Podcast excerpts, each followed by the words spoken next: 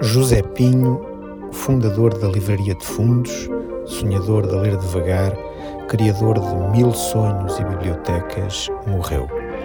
Entre amigos, todos dizíamos que o Zé era maluco, capaz de aceitar todos os projetos, acreditando sempre que o impossível era, afinal, possível. E era.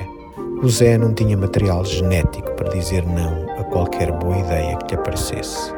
A última vez que o encontrei foi no Espaço Talante, no primeiro andar da livraria Ler Devagar, no LX Factory, hoje entregue aos cuidados do autor, ator, pensador e grande amigo brasileiro, António Grassi.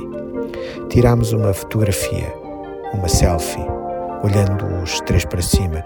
Foi a primeira fotografia que tirei com o António e, sem saber, era a última que tirava com o Zé. Foi no mês passado e não a quis publicar em lado nenhum, talvez porque ela me fizesse lembrar o que sinto hoje.